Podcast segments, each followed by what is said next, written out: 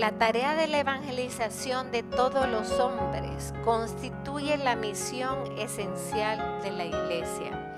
Una tarea y misión que los cambios hacen de esta misión una urgencia esencial. Esta vocación propia de la iglesia también se convierte en su identidad más profunda. Cuando la iglesia se debilita, cuando deja de evangelizar, cuando deja de sentirse en misión, cuando todo el mundo está feliz en su casa, rezando el rosario, rezando el breviario, todo eso está muy bien, ¿ah?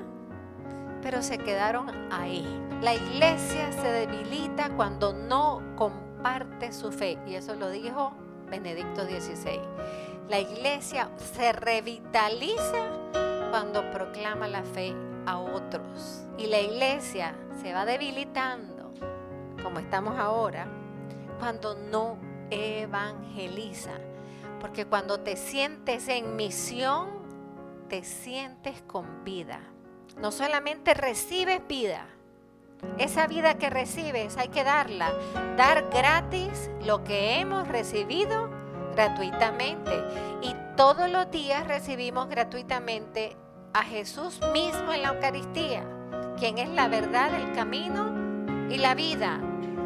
Pero para quedarme yo con Él. No, como la Virgen. Después hablaremos de que se va la Virgen peregrina. Vino a peregrinar aquí y por un tiempo, estuvo aquí un tiempo, ya se va. Se va a peregrinar a otros lados, porque su misión, como la de su hijo, no es quedarse en Cafarnaúm, es caminar por todo el mundo, por todas las sinagogas, por todos los pueblos, por todas las naciones, como debe ser la nuestra, hermano. La nuestra no es quedarnos en nuestra casa, ni siquiera quedarnos aquí. La nuestra es recibir aquí para poder salir a, a dar.